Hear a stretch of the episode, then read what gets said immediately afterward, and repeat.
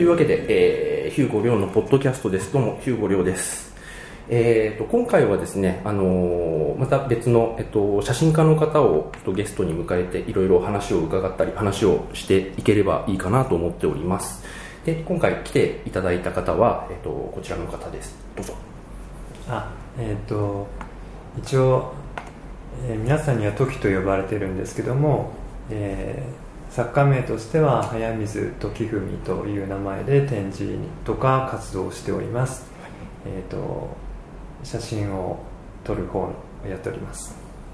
はいよろしくお願いします。よろしくお願いします。はいあのひとまず、まあ、聞いてる方が時さんをこうご存知ないっていう前提でちょっといろいろ話をするんですけど、はい、えっと、僕が初めて写真展に出たのが、えっとはい、2017年の闇の王なんですね、はい、闇の王4かな、はい、でその時にえっとまあ、だから本当にその時ってどんな写真家の方が他にいるとか、うん、その闇の王がどれぐらいのなんていうんだろうポジションにあるものなのかとかそういうことも全く分かんないまんまこう応募してみてあの選出していただけてよく何も分かんないままあの搬入に行ってっていう感じだったのでその中でこう搬入が終わってこうバーッと見せていただいた時にあの、まあ、失礼な話その時その日まで僕時さんのことをこう存じ上げなくて。はいでこうパーッと見ていく中でえっとなんて言うんだろう。もううまく言葉がちょっと見つからないんですけどもうこれはって思ったのが時さんですね。もちろんあの他の出店者の人とかはあの前から名前を存じ上げたりする人もいっぱいいたんですけれども時さんはその時にこう知りましてえっとその時はえっとななんですかね。あのレンちゃんを撮っていた。あはい。あのフィルムであのおばちゃんを、うん、ホームレスのおばちゃんを撮ってたシリーズですよね、うん、はい。やっぱりあの主催の長谷尾さんとか、まあ、あと他の出店者の方々とかもこう、まあ、闇の王ってなってこう、まあ、ダークファンタジーっていうかそういったところがやっぱ多いのかなと思って、うん、えっと、そのまま行ってたのでああいう形でドキュメンタリーまあ、あの言葉を選ばず自分の言葉でそのまま言わせていただきますけどそのドキュメンタリーとかああいったものに近いあの、まあ、お膳立てをしてこういう衣装でこういうロケーションでとかいうものではないああいう形の、まあ、闇って言っていいと思うんですけどをこう展示されてる方がいてあこんな写真展に僕は出してしまったんだなとちょっとなんか背筋が伸びるような思いをしたのをちょっと覚えています、あのなので2年前に僕が初めて知った時はこう、まあ、路上生活者の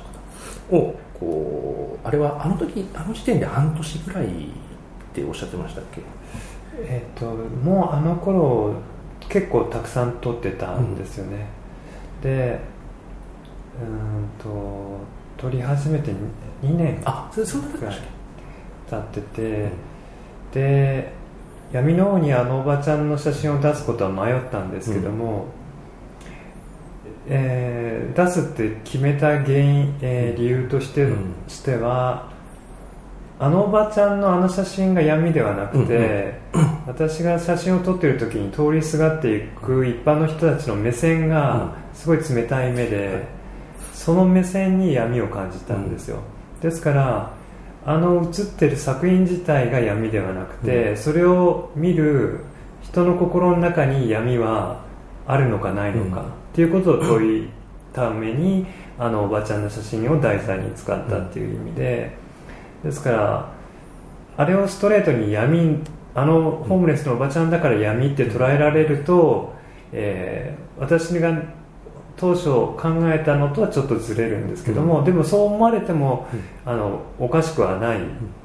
作品にはなっているので、うん、その捉え方は任せてありますけども、やっぱり偏見で人はそのなんていうのかな境遇とか何かで、あかわいそうな人だとか、あのちょっとダークなものだって思ってますけど私は実際にレンちゃんと話してると明るいし、えーと、全然めげてないし、闇を感じない、でも通っていく街の人たちを蔑む目の中には闇は感じるっていうところの闇、だったら闇の王に出せると思ったので、あれを出したんですね、僕がやっぱりその2年前の闇の王に出展してすごくあの幸運だったなと思ったのはやっぱりそのあの作品を見れてでしかも今と、まあ、ほぼ同じ話をあのその時に時さんに聞かせていただいてちょっとまたこうなんて言うんだろう開ける感じというかあそういうでそこまで考えて見てなかったっていうのがもう本当に正直なところであのパッとやっぱ他との差異があの作風に差異があるっていうところで最初はあっていうのがあったんですけどやっぱりそういうふうな、えっと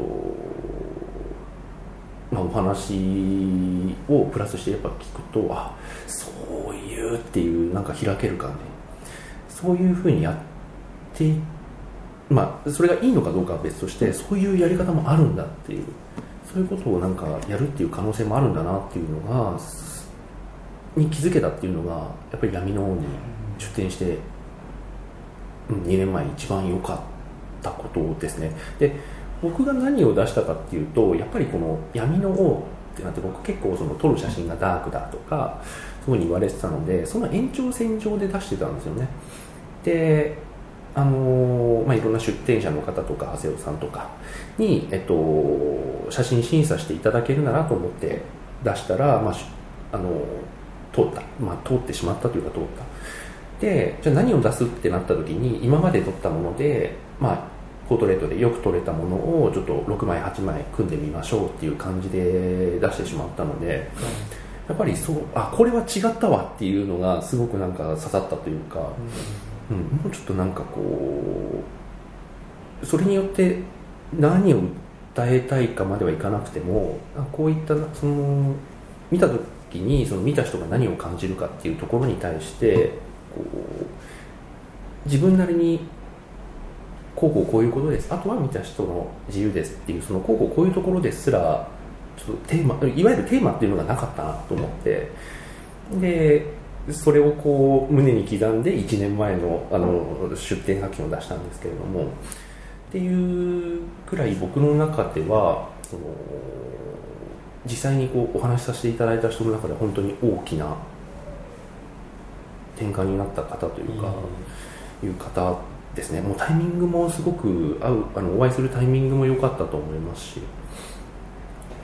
ちょうど私もそのデジタルカメラで、うん、まあ、被写体さんと呼ばれる方を撮ってた活動を何年かした時に、その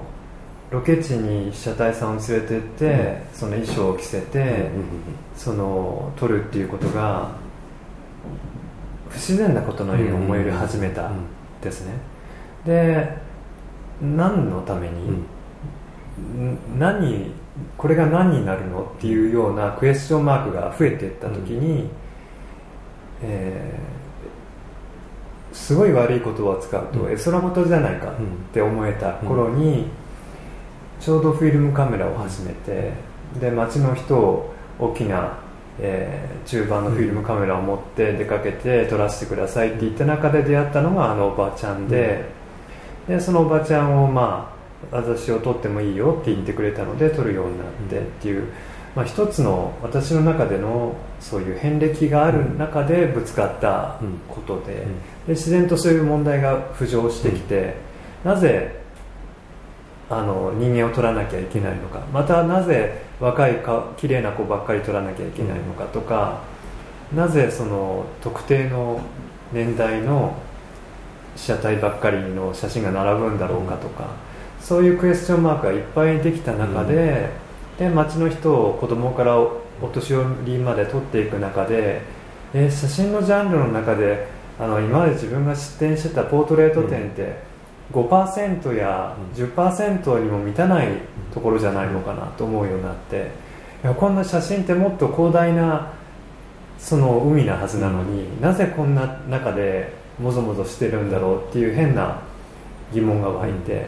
だから私がもし今度出展をするして展示をする場合にはその枠を広げたいと思ったんですね別に若くて可愛い綺麗な人だけじゃなくてもいいじゃないかとか、例えば人がそんなに写ってなくても、うん、ちょっと人が部分的に写ってるだけでもいいじゃないかとかそのアンチテーゼのために出展してるわけじゃないですけども、うん、どこかその疑問、うん、見る人に問いかけるために出展しないと何て言うのかな自分にとってのモチベーションが下がる一方だったので。だって展示を見に来てくれる人ってわざわざそこまで来て自分の時間と労力を使って見に来ているわけじゃないですか。そしたらそれなりのものをこっちはその、まあ、皆さん全力で展示してるのは分かります。ただ疑問を持たずに垂れ流してしまうとやっぱりそれは何て言うのかな。先に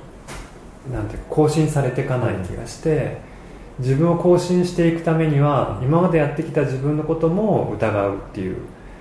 1年前の自分の作品さえも、えそれでよかったのかなとか、疑うことの中でしか多分前に更新していかないのでまた見ていただく機会があるとしたらその方を進めたいっていう気持ちがあったんですね、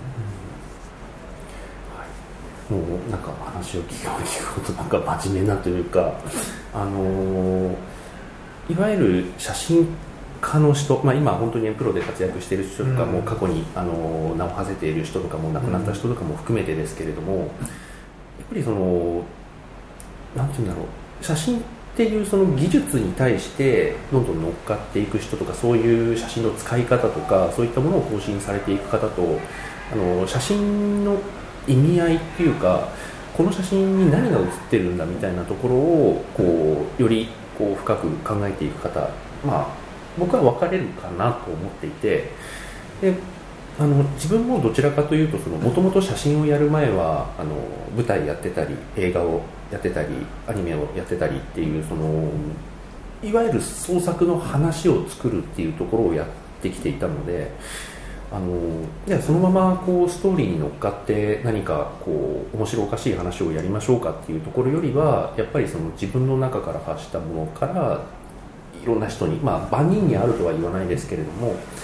いろんな人の中にあるこう問題意識とかとこう少しでもリンクしてくれるといいなっていう方向にどんどん進んでいったんですね。で写真もその写真をもう本当に撮るの自体は日常的に20年ぐらいあのデジタルカメラを使ってもうあの、まあ、一時期はもう携帯のカシャっていうあのガラケーの写真だったりもしましたけれども一応ずっと撮ってきてちょうど3年ぐらい前にあなんか人を撮りたいって漠然と思ったんですでそれでこう人にお声がけをして撮らせていただいたっていうのが初めてなんですけどで撮り始めた時は最初はやっぱりこうかっこよく撮れた綺麗に撮れたっていうところで、あの満足というか楽しくできてたんですけれどもやっぱりその人を撮るってどういうことだろうわざわざ知らない人を呼んで「ああどうもはじめまして」とかって言ってあのその人を撮るってこれなんだろうと思ってでその時には SNS でこうやって何て言うんだろうこう声をかけて撮ってください撮らせてくださいみたいな感じでえっとなんか撮影が成立するっていう文化を知らなかったので、あのー、あこういうのもあるんだ。でこれって何なんだろう。なな何を撮りたいんだろうっていう。で例えば写真の技術とか綺麗に撮れたっていうところをこう更新していきたい人はもちろんいると思うんですけれどもその中でこう初めて会った人を撮ってこれは何になってんだろうっていうのはあのそうですね。僕もこう思い始めてそこでなんかこうちょうどあるモデルさんとこう撮影中に話してる時になんか身の上話じゃないですけどちょっと世間話的にちょっと話しててこうこうこうでこうでっていう話を聞いてあなんかそういうところをなんか無視して撮ることはもうできないなと思ったんですね。でそこからは僕自分からお声掛けするのをやめてあのお声がけいただいた人となんかこう話して、まあ、別にあのななんだなんかすごく重いトラウマがあれってわけじゃないんですよ。なんかこう何でもいいんですけどこういうものが撮りたいとかこういう気分で撮りたいとこの服を着たいこういう音楽をイメージしたいっていう何かちょっとでも核があったらもうそれをこう自分なりに膨らませてじゃあこういうのはどうですかって言って提案して取っていくっていうことがその人を取ることをもう少しこうなんだろう拡大させることにつながるんじゃないかなと思ってまそこの前提は今も崩れてはいないんですけれどもやっていますね。なのであのそもそもこうこんな感じでっていう撮りたい絵があってあのどなたかモデルさんなんかいませんかっていうやり方をされてるあのカメラマンさん写真家の方もいらっしゃいますけど僕はそれもやりたい気持ちもなくはないですけどあの、うん、それは僕にとってはあんまりこう意味がなくなってきたかなっていうのはちゃんとその人を撮るっていうことにならないかなもともとこう用意したあの観光地の顔はめパネルみたいなのあ、あいうのを用意してじゃあそこにはまる人誰かいないみたいな言い方ひどいですけれどもそういう気になってきてしまってそういう方法にこうして今に至るという感じですね。なので、あの写真を撮っていてこういろいろな巷にあふれるっていうとあれですけれどもああいったそのいわゆるそのポートレートとかポトレとかって言われるものが自分にとって何なんだろうっていうのはもうずっとなんか考えていますね、うん、で、まあ、なんとなくなんですけど今まで撮ったのちょっとわーってまとめててこれいつだろうこれ2000年とかだと思うんですけど、まあ、最初はなんかこんな感じで本当にスナップだったんですよね。一時期ちょっとディズニーランドでなんかミッキーとか撮るのにハマったりして、うん、で自分の旅行行った時のこととかそんなのを撮ってまあこれ妹の結婚式ですね、とかを撮っててこの辺からなんかいきなりモデルさんをこう撮り始めるんですけど最初はなんかよく分からずにこういいなって思う構図でいいなって思う距離で撮ってるっていう感じでそうですね、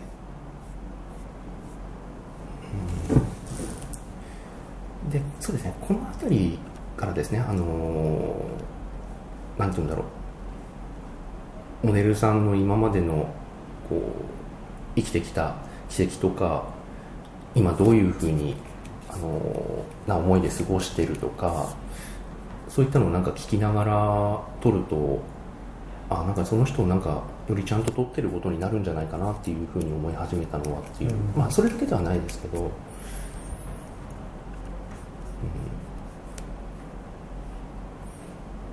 なのでどんどん最初はなんかもうちょっと凝ったスタジオとかも使ってたんですけど、うん、なんかあんまりいいかなっていう感じにはどんどんなってきてますね、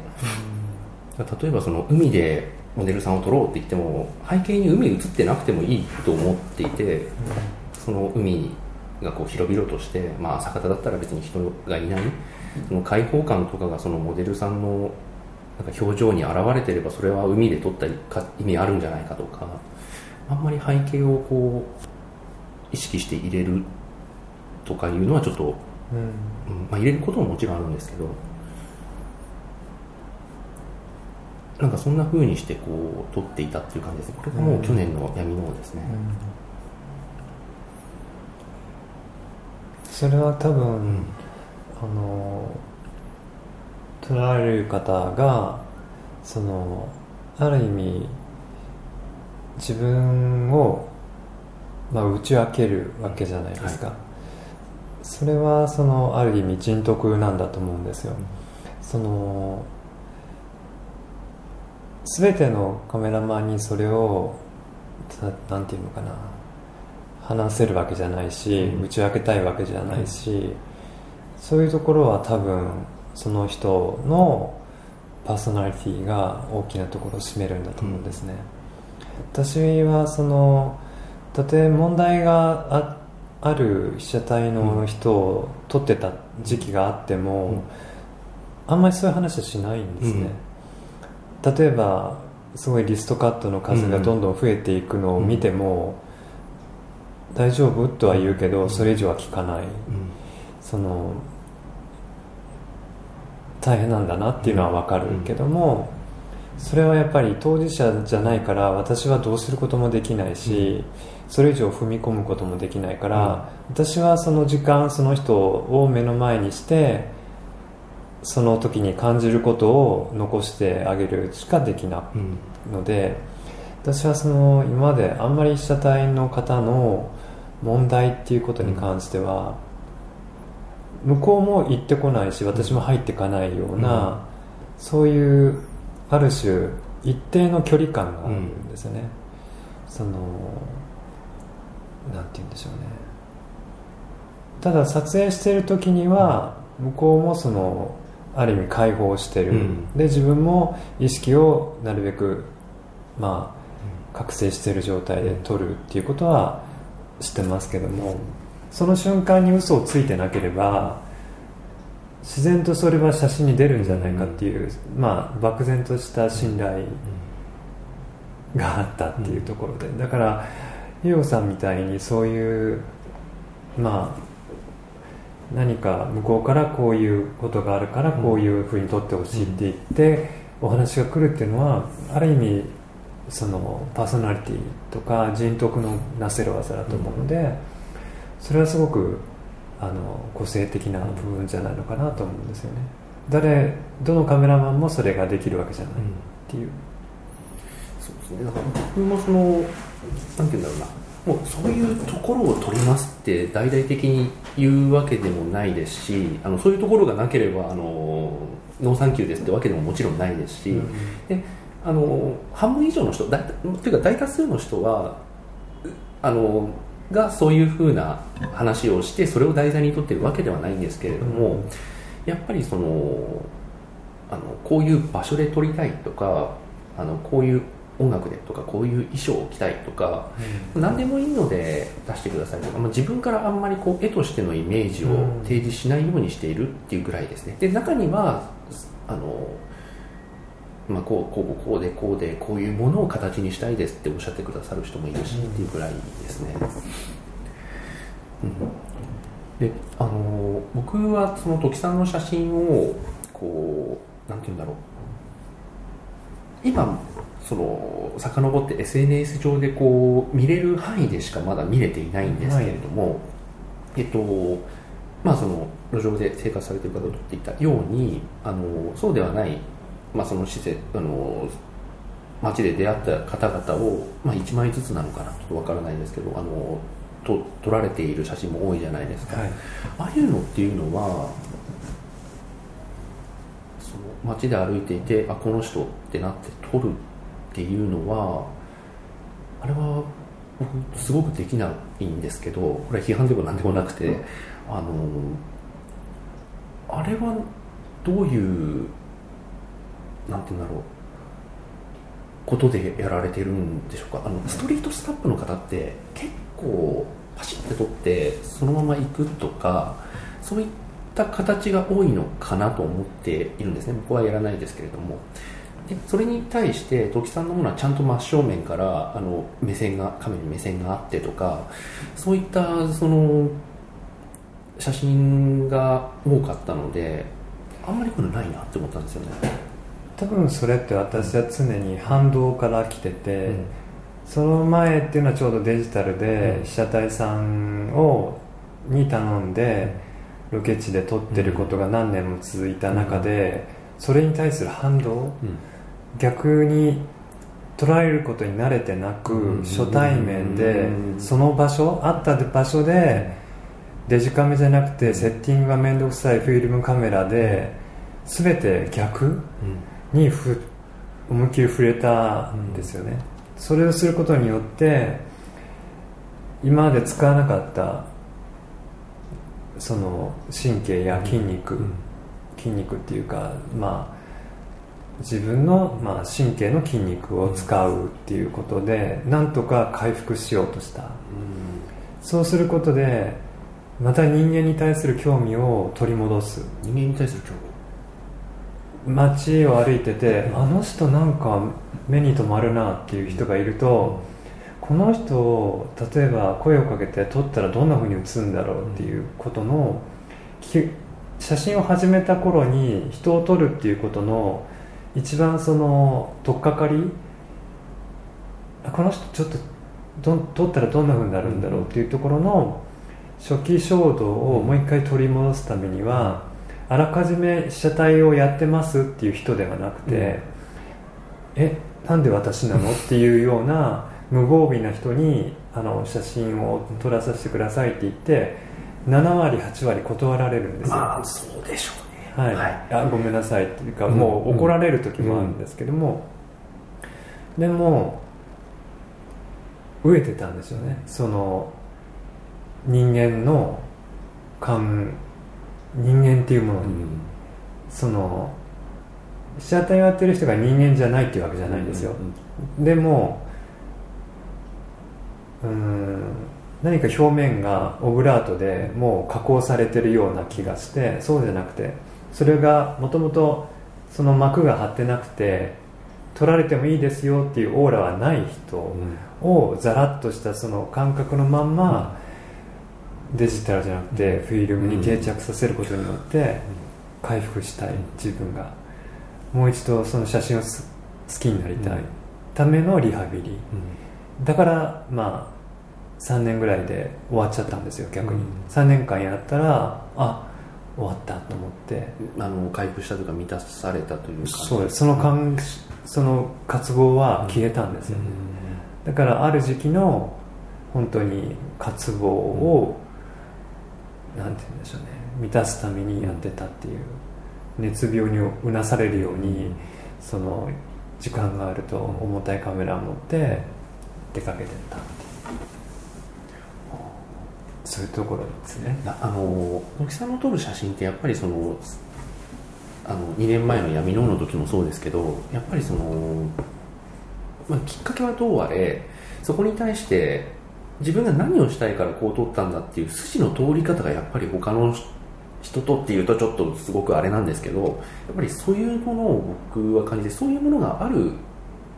写真作品まあこれは映画もそうなんですけど映画とか音楽もそうですけれどもやっぱりそういうなんでこれを作ろうと思ったのかっていうなんかその筋がある方が僕は多分好きなんですね。これはもう本当に僕の話ですけどこうこうこういう出来事があってこうなってでこういう時にこうしてみようと思ったとかあの、まあ、それは自分の中でなんか自発的に出たものでもあの外部のものに対するその反発でもいいんですけれども、まあ、そういうものがあるものの方がなんかすごく惹かれて僕は時さんのそういうところに惹かれたんだなと今すごい改めて思いましたね。ちょっとあのなんて言うんだろう。理解するためにちょっと年表とか時系列っぽく話していきたいんですけど、はい。そもそもカメラを始めたっていついつぐらいになりますか？10年ちょっとぐらい前10年ぐらいで前もともとその20、えー10代後半から30代30ぐらいまでは音楽を作ってたんですね。あそうなんですか。バンドをやったり、はい。打ち込みで音楽を作ってたりして、ですごいダークな音楽を作ってたんですけども、でそれをやっていく中であ一生自分は音楽を作っていくんだと思ってたんですけども、そのまあ歌も歌ったんですよ、うん。詩も書いたし、うん。でその鼻炎になってしまって喉が荒れるようになってしまってからだんだんあれ？とか思い始めてそのうちにそのだんだんなんて言うんでしょうね。行き詰まり出してきて、でうまくいかないなと思った中で家に転がってたカメラを持って、ちょっとと撮ってみようと思って、で撮ってみたらそれはたまたまうちにあった古いフィルムカメラで、で現像に出してで現像屋さんのおばちゃんが、えー私に写真くれた時に「あんた上手に撮れてるよ」って言われて嬉しくて。でそこから写真が始まってそれが10年ぐらい前ってことですか？123年。前だって12、3年前ってことは2000だからね。2000 7年とかだからもう全然デジタルカメラが出てた時期ですよね、うん、その頃にその偶然始めたら音楽を一切やらなくなったんですよね。あそれもなんて言うんだろう。写真が音楽の代わりになったんですかね。なったんですよ。すり替わっちゃったんですよね、ででも何を撮ったらいいか分かんなくて、人を撮るって言ってもその頃は撮られたい被写体がいるなんて知らないし、だからそうですね。はい。街を歩いて、うん。後ろ姿のあその誰かをうん。撮ったりしてもドキドキして、うん。もうそれで終わりっていう。でも SNS がだんだん出てきた時に、撮られたい人がいるっていうことに気がついて、うん。えそんな人いるの？と思ってでそういう人と交流を持つようになって、皆さんと同じようにああ撮れ綺麗に撮れたら嬉しいとかそういうところから始まったっていうところです。SNS でそういうふうに人を取れるようになったっていうのはどれぐらい前か覚えてらっしゃるんですか、ちょっとあんまり覚えてないんですけど、でも10年ぐらい前じゃないですかね。あじゃあそんなに写真を撮り始めてからそこに至るまで何年もっていう感じではななかかっったたんです、かその後にもう SNS が出始めてたので、うん。あの被写体やってますみたいな人がいるってことにびっくりして、ちょうどだからツイッターとかインスタグラムとか、まあ、ミクシーはもうちょっと前だと思うんですけど、そこら辺が日本で出始めたのが2008年とか流行り始めたのが10年とかだと思うので、まあ、でもそれぐらいの時期ですよねおそらくね。そうなんですね、うん。そういう SNS でそういう人とまだ会ったことがない人なのに、撮り撮ります撮られますっていうことがあるっていうことに気がついて、あじゃあ人が撮れるんじゃないっていうことで、そこの沼にはまってったっていうところ、最初はじゃあ本当に人を撮るっていうことが目的だったっていう感じですか？あの欲欲求として欲望として。いやその頃は欲求も何もただなんて言うんでしょうね。その頃のことあんまり私覚えてないんですけど、す初めの頃にもうすごい才能のある被写体の人にぶち当たっちゃったんですよね、まあ、いわゆる天才的な被写体の人に当たって病んでるんだけどもその写真の中では存在感がすごいっていう人に出会ってしまってでその人たちに私は成長させてもらったっていう。その人たちがいなかったら多分私はもっとなんて言うんでしょうね写真をを撮ることがもっとなんて言うんでしょうね方を進めるのがもっともっと遅かったと思うんですけど、まあ出会った方が良かったっていうのがあってすごい恵まれた時期だったと思います。じゃあちょっとですね今時間がいい時期なのでちょっと一旦切ってすぐに再開します。はいお願いします、